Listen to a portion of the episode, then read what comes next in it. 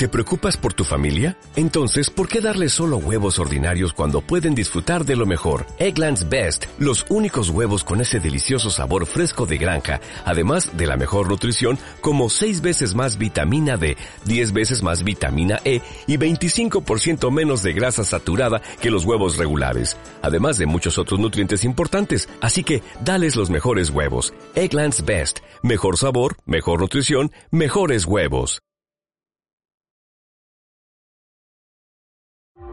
Muy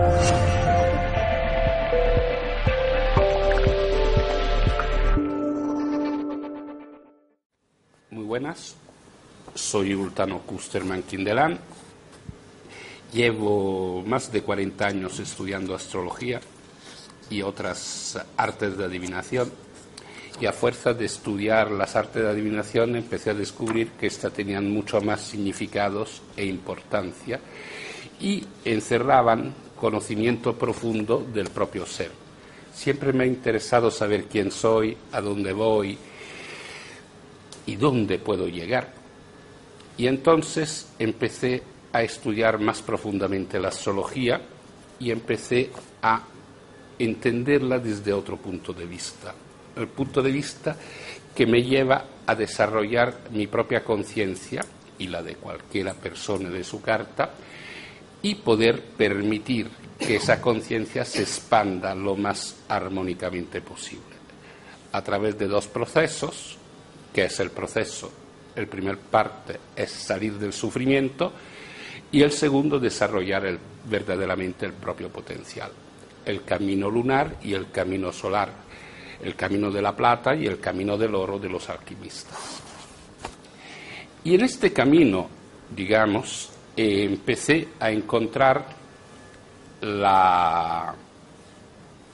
explicaciones a muchas cosas de la vida y empezó, digamos, a hacerme entender que realmente todo está conectado, todo está relacionado y este, esta relación no está solo en el, en el espacio, está también en el tiempo. Y concretamente en este periodo que estamos, la situación de la evolución de la humanidad ha llegado a un momento donde nos abrimos algo completamente nuevo. Un ciclo, digamos, eh, completo de 12 eras son 26.000 años. En el año cero, o el año del nacimiento de Cristo, empezó la era Piscis, 2160 años aproximadamente.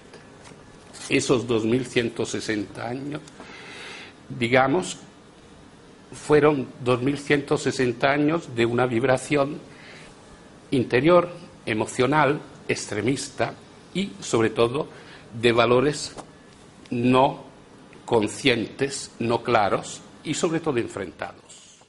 Y esta energía ha empezado a entrar en el planeta Tierra, digamos, a finales del 1700. La Revolución Francesa, la industrialización, etcétera, son todos valores de Acuario. La Revolución Francesa, con las ideas de libertad, fraternidad, igualdad, que digamos, nosotros somos hijos de esas ideas que todavía tenemos que expandir más a unos niveles mucho más profundos y amplios, como ha hablado Aula antes. Y al mismo tiempo ha aparecido, digamos, una nueva tecnología, la tecnología, la industrialización. Antes no es que eran tontos los seres humanos, simplemente su vibración no le permitía inventar cosas nuevas y abrirse a esa nueva energía que le abría a una tecnología futurista. ¿Por qué? Porque realmente, si calculamos que el primer eh, locomotora, eh, máquina a vapor, eh, sale en el 1830 y 138 años después vamos a la Luna, realmente estamos dando unos saltos enormes en todo lo que es la forma de vivir. Los teléfonos móviles, Internet y todo eso nos da una visión, digamos, clara, palpable, que las cosas están cambiando de cómo han sido los últimos 10.000 años, 15.000 años, desde cuando hay el hombre histórico. O sea, estamos empezando algo completamente nuevo, algo completamente nuevo que todavía no se ha sentado, se está sentando, se está estructurando. ¿Por qué? Porque una era termina al mismo tiempo que otra empieza. Ahora estamos en, la mezcla de las dos. Todavía tenemos muchos restos de Piscis, toda esta gana de enfrentamientos, de incomprensión mutua, de malentendimiento de los grupos y al mismo tiempo está creciendo cada vez más, cada día más, la energía de Acuario, la energía solar, o sea, de conciencia, de entendimiento, de verdad, en comparación con la energía de Piscis, los últimos 2160 años aproximadamente, que era una vibración emocional, digamos, de no claridad nocturna. Entonces estamos abriéndonos algo completamente nuevo y distinto, que todavía se está construyendo de una forma día a día. Los inventos que tenemos ahora todavía llegarán otros y llegarán todavía más revolucionarios y a un nivel, digamos, que nos sorprende realmente nuestra vida hace 10 años antes de los teléfonos móviles era una cosa y ahora tenemos ordenadores portátiles que pueden hacer cosas alucinantes. Y eso era impensable hace 10 años. Los ordenadores, Internet. ¿Qué pasará dentro de 20 años, 30 años, 40 años con esta velocidad? ¿Por qué? Porque una de las características de las eras es que hay una aceleración de la energía cuando se pasa de una era a otra. La energía en el centro de las eras es mucho más lenta. Los abuelos, los padres y los hijos piensan igual. Mientras en, cuando pasamos, estamos de paso de una era a otra, todo se acelera a una velocidad que realmente el padre piensa de una manera del hijo y del hermano mayor, del hermano pequeño, ya piensan de otra manera y funcionan de otra manera. Y esta aceleración de energía lo vemos en los inventos. Pero también eso crea un conflicto, que es el conflicto de tener la capacidad de asimilar todas esas nuevas invenciones que hay. Aparece toda esta nueva tecnología, pero emocionalmente, mentalmente, eh, constructivamente no la estamos asimilando los patrones de asimilación, tanto a nivel legal, a nivel moral, a nivel ético, digamos, van muy lentos y además con muchas problemáticas. ¿Por qué? Porque hay poco tiempo de rodaje para ver qué realmente es todo esto. Naturalmente, esto crea un conflicto dentro de la sociedad.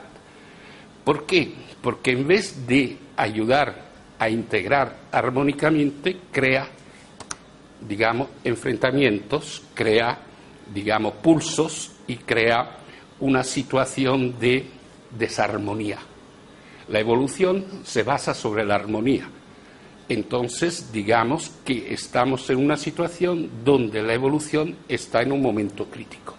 Y por esto tiene que cambiar, tiene que haber algo que rompa este status quo que permita empezar algo nuevo, pero no porque nosotros lo llevemos día a día adelante, pero las condiciones de vida del planeta y de toda la energía que se está moviendo en la Tierra nos llevarán a ese cambio.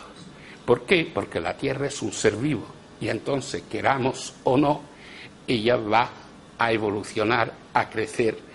Y si nosotros lo hacemos por las buenas, por las buenas. Si no lo hacemos por las buenas, entonces por las malas. Por eso estamos ahora en unos periodos, digamos, de conflicto importantes para poder empezar a volver a esos valores auténticos de la naturaleza, de la armonía y de la vida que hablaba antes Aula. Para volver a esos conceptos de armonía, respeto, risa, etcétera, tenemos que romper unas estructuras muy rígidas, muy, digamos, estructuradas, que por nosotros mismos no hacemos y entonces hay una necesidad de que esto se dé de una manera que permita a, al planeta y a la humanidad evolucionar hacia Acuario propiamente dicho. Entonces, una de las características de Acuario es el universo. Acuario es un, es un signo regido por Urano, que es uno de los tres planetas nuevos con Neptuno y Plutón, y representa la nueva astrología, que es distinta de la astrología clásica, que era basada sobre los siete planetas clásicos que representan el sistema solar. Urano representa el universo. Por eso, Acuario va a ser el periodo donde la Tierra se va a abrir al universo. Al universo en un sentido horizontal y vertical. ¿Qué quiere decir horizontal y vertical? Se va a abrir, abrir al universo hacia civilizaciones de otros planetas, de otros lugares y a otros planos de existencia. Pero para llegar a eso necesitamos una evolución individual una evolución del campo energético del ser humano y de su conciencia. Porque si no tenemos esa capacidad, esa evolución, esa nueva eh, estructura energética, no podemos percibir los otros planos y las otras, entre comillas, civilizaciones. ¿Por qué? Porque nosotros podemos percibir solo lo que estamos preparados para percibir. Entonces, ¿qué pasa? Que la percepción, nosotros somos seres perceptivos, aprendemos por qué, porque podemos percibir. Si no pudiéramos percibir, nosotros estaríamos encerrados en una estructura oscura que no tendría cambio y evolución. Entonces la percepción es la clave, la base que nos permite crecer, aprender, evolucionar. Pero esa percepción no lo da nuestra capacidad energética. ¿Por qué? Porque todo es energía. Hasta la física cuántica está descubriendo ahora desde la física que toda esta realidad no es una realidad de objetos, es una realidad de campos de energía. Una realidad de campo de energía que además tiene una necesidad de un observador para que se cree concretamente como una realidad de objetos. Porque si no hay un observador, o sea, una conciencia, entonces esto no sería una realidad de objetos. Naturalmente, esto lo decía hace muchos siglos todos los estudiosos del mundo espiritual y energético, pero ahora lo dicen los físicos, los estudiosos, los científicos.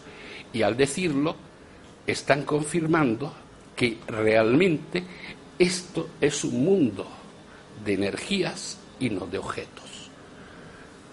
Entonces, si todo es energía, la relación que tenemos nosotros con todo lo que nos rodea viene de esa realidad. Y esa realidad la conocemos muy poco. ¿Por qué? Porque nuestra realidad hasta ahora ha sido una realidad tridimensional. O sea, cuáles son las tres dimensiones, alto, profundo, ancho. Y ahora han descubierto una cuarta dimensión, que es el tiempo. ¿Por qué? Porque el tiempo es fundamental, tanto que, ¿cómo se llamaba este? Einstein habla del espacio-tiempo. O sea, el tiempo no puede estar separado del espacio ni el espacio del tiempo. Y además Kant, 1700, decía lo mismo. La realidad física humana solo existe en el espacio y en el tiempo. Entonces, ¿qué pasa? Que tenemos tres dimensiones, una cuarta dimensión, pero ahora hay una serie de teorías científicas, por ejemplo la teoría de las supercuerdas, que dice que puede haber hasta diez dimensiones. Entonces, ¿cómo funciona esto en diez dimensiones? Porque esto, lo físico, son tres dimensiones, cuatro como mucho. Entonces, todo lo que percibimos no es todo lo que hay. Hay mucho más. Hay mucho más, no solo en un sentido eh, de objetos, pero también de seres. ¿Por qué? Porque si yo no percibo algo, eso no existe. Las cosas existen más allá de mi percepción o no percepción. Pero, ¿qué pasa? Que mi capacidad de percibirlo me da un sentido de realidad hacia mí mismo y hacia todo lo que me rodea. Ahora somos muy científicos, muy concretos, muy prácticos. Y una cosa que me llama la atención que en los cinco continentes siempre se ha hablado en la antigüedad de seres invisibles, energéticos, mágicos. ¿Qué pasa? ¿Que esos eran tontos, locos, que veían fantasmas? ¿O no eran tan locos, tan tontos, pero sí tenían la capacidad de percibir cosas que nosotros no estamos capacitados de percibir? Entonces, hay que plantearse si en los cinco continentes, los chinos, los, eh, los celtas, los eh, africanos, todos hablan de seres mágicos, invisibles, seres que no se pueden percibir normalmente. ¿Por qué no se pueden percibir? Porque no estamos preparados para percibirlo actualmente, salvo que se haga un trabajo personal, concreto, específico y sobre todo paciente, porque no es un trabajo que se hace en cinco minutos, para poder llegar a percibir las más cosas que hay en la realidad que tenemos. Porque la realidad que tenemos es mucho más grande de lo que nosotros creemos de percibir.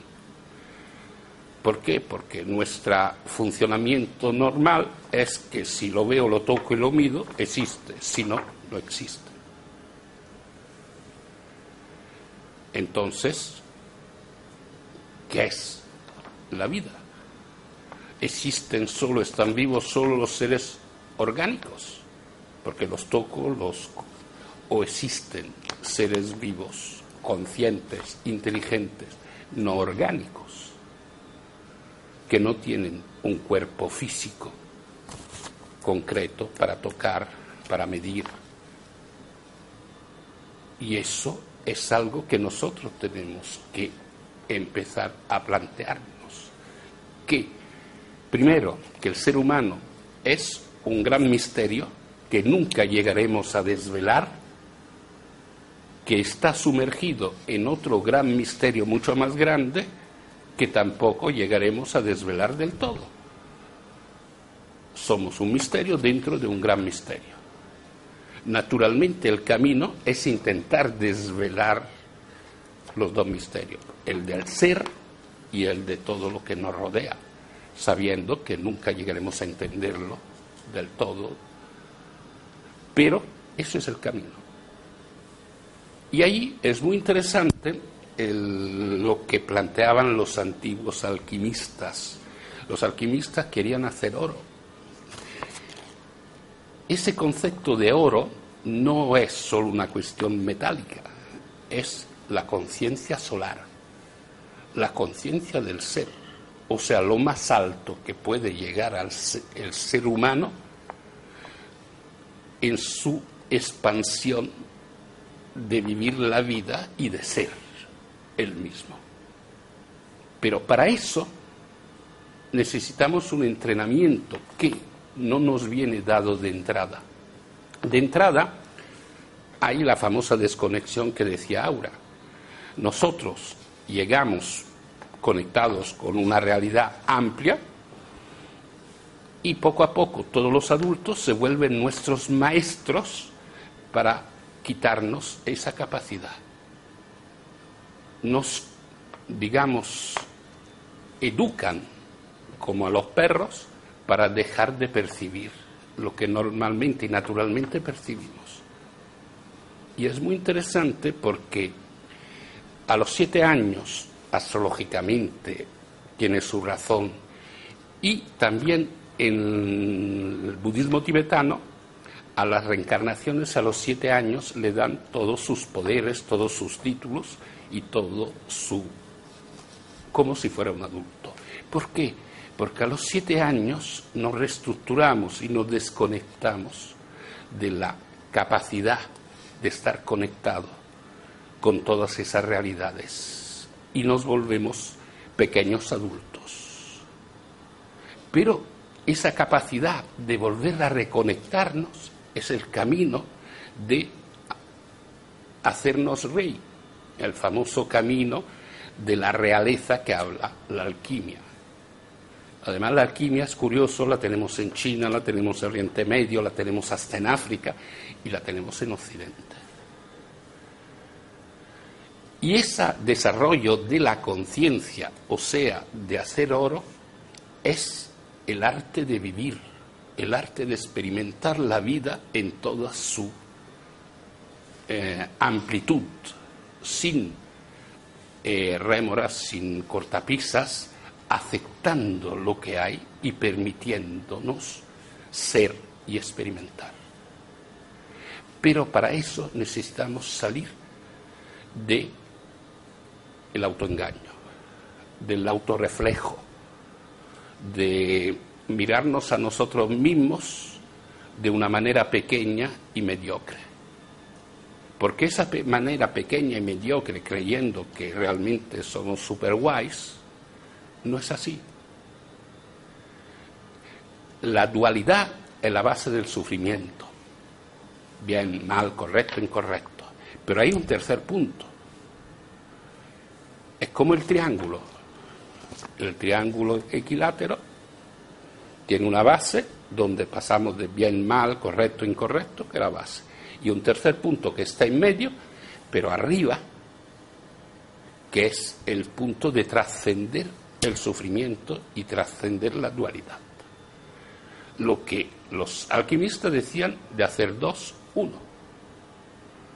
O sea, la necesidad de salir del sufrimiento porque el sufrimiento nos desconecta de esa conciencia solar que nos permite alcanzar nuestra propia realidad. Y nuestra propia realidad es la realidad de todo lo que nos rodea, porque nosotros construimos nuestro mundo. Hay un documental muy interesante que está en YouTube, que es ¿Y usted qué sabe?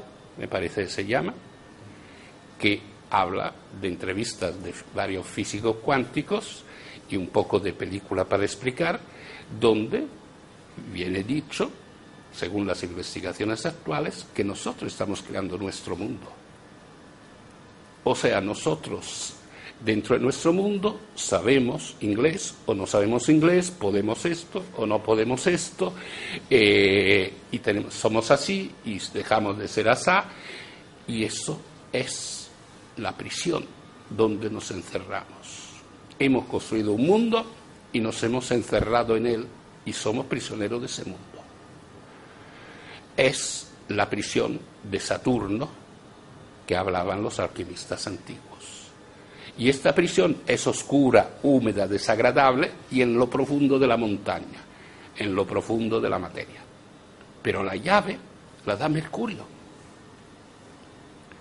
La necesidad de empezar a vernos y a ver todo lo que hay de otra manera.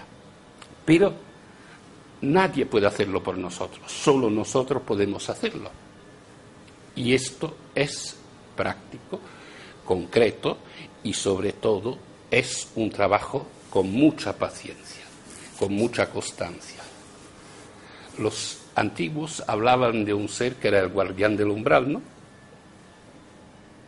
El guardián del umbral es un campo de energía encargado a no dejar pasar las personas que no están preparadas para determinados conocimientos en su evolución.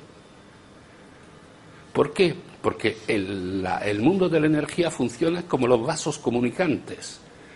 Si se abre un canal, todo se trasvasa. Pero si uno no está preparado, no puede recibir el trasvaso del otro lado.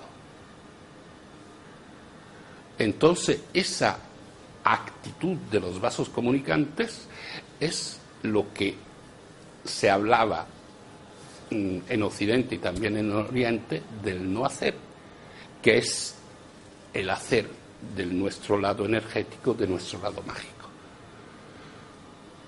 O sea, mano a mano que uno empieza a evolucionar, deja de ser eléctrico y empieza a ser magnético. Eléctrico es la persona que va hacia las cosas.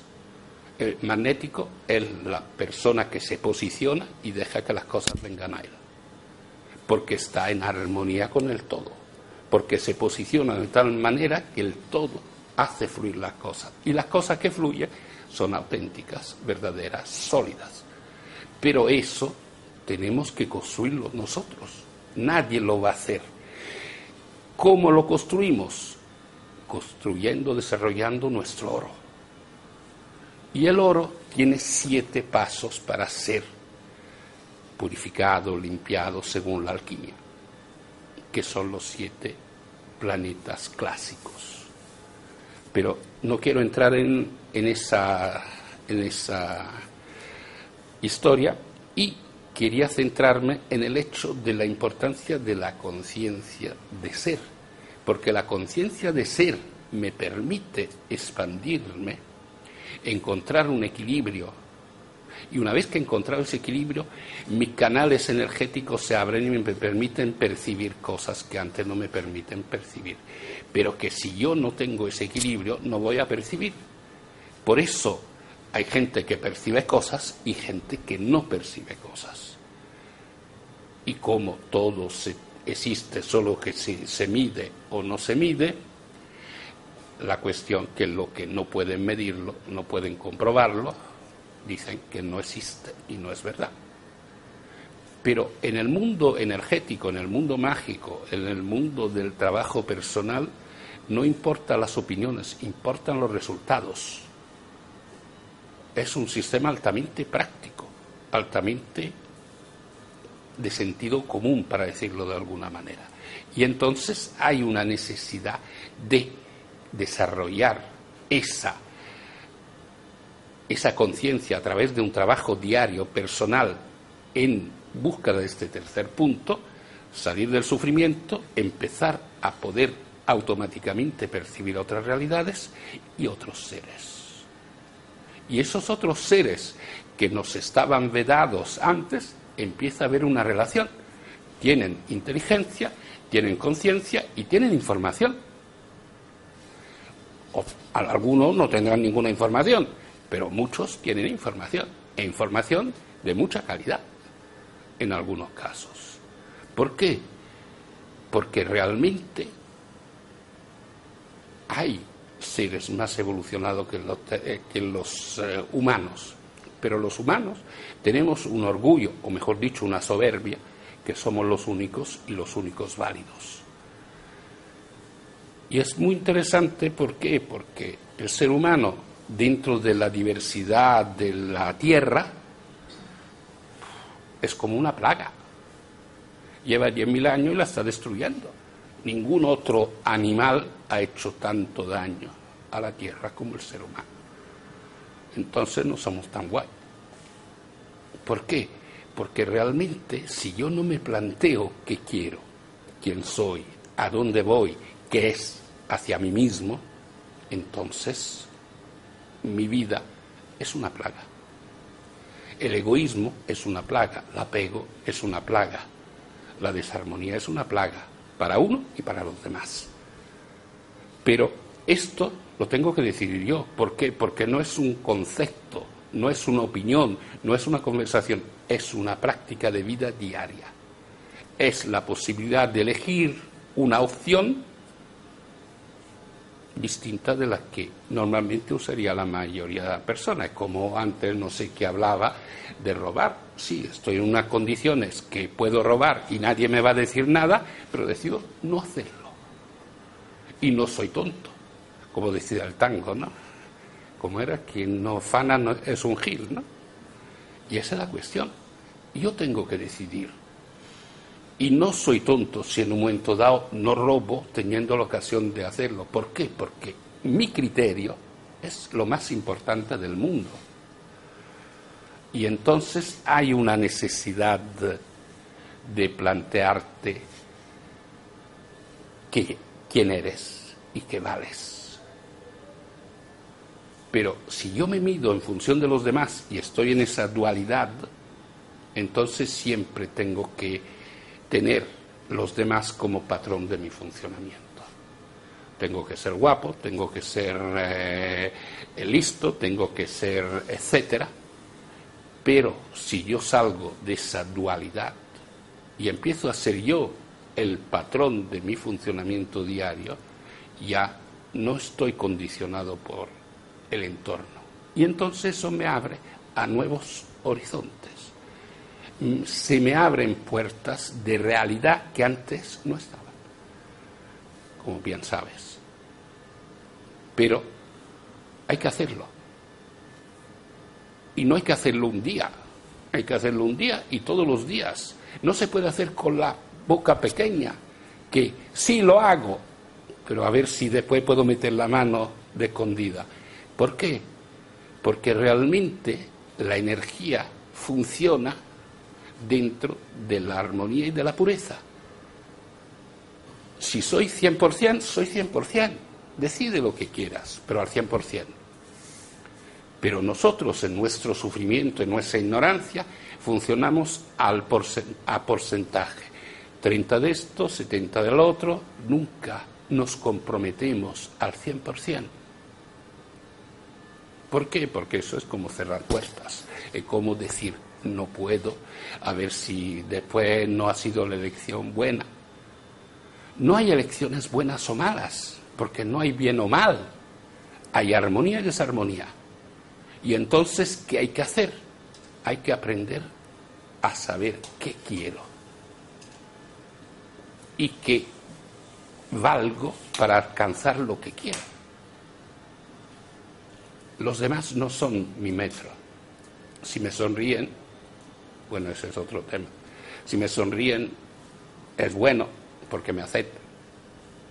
Y ahí entraríamos dentro de papá y mamá y lo que hemos recibido de papá y mamá. Porque las carencias de ser vistos es algo que tenemos todos. Todos somos niños no vistos, entonces no suficientemente queridos. Y entonces tenemos todos una ansia de ser queridos y de ser aceptados por los demás que hacemos saltos mortales y hasta matamos para poder llevar adelante esa actitud. Pero la situación es que yo tengo que plantarme en algún momento de mi vida. O si no, aceptar que soy así, sufro y que no voy a conseguir todo lo que deseo. ¿Por qué? Porque el deseo es otro engaño. Vivimos metidos en, el autoengaño. En el autoengaño que es una búsqueda de reflejo de nosotros mismos. Todos queremos ser otra persona. Quiero ser más inteligente, quiero ser más guapo, quiero ser más rico, quiero ser otro, no yo. Pero yo soy yo. Y no teniendo más dinero voy a ser más feliz. Porque si tengo problemas sin tener dinero, voy a tener problemas de otro tipo teniendo dinero. Porque los problemas vienen conmigo. Y lo mismo con la pareja, lo mismo con esto y lo con lo otro. Es lo mismo.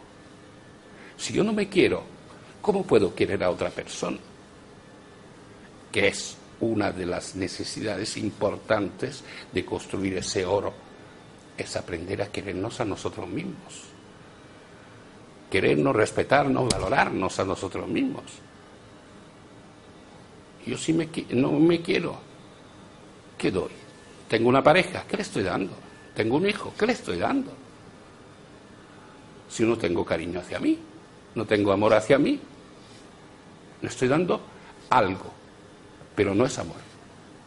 El amor tiene una característica, porque el amor es vida y vida es amor.